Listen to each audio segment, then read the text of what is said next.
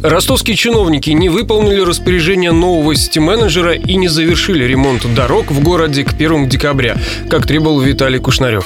В этом убедился корреспондент радио Ростов Даниил Калинин после того, как сегодня утром объехал центр. Газетный открыт для движения машин, однако пешеходам пройти тут будет сложнее. Все еще продолжается укладка тротуарной плитки. Вдоль дороги лежат кучи строительного мусора.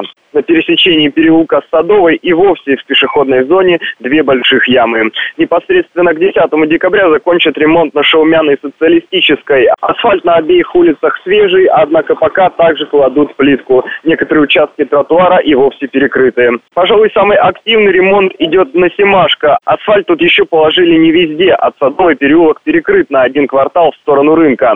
Два дня назад тут зияла огромная яма в асфальте.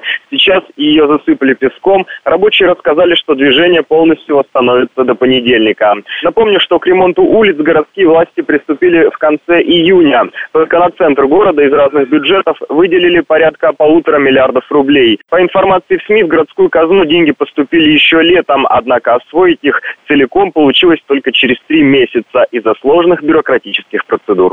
Закончить с ремонтом новый сити-менеджер распорядился на своем первом же объезде после вступления в должность в начале ноября.